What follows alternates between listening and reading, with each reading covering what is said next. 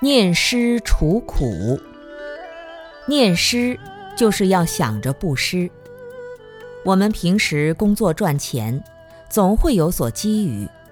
如果在物质上有能力的话，就要想到去布施，去广结善缘。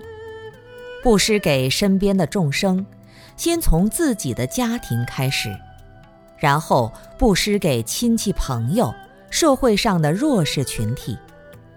我们要尽力帮助周围的人，也要支持社会公共设施的建设。一个人学会了布施与奉献，才是真正富有的人。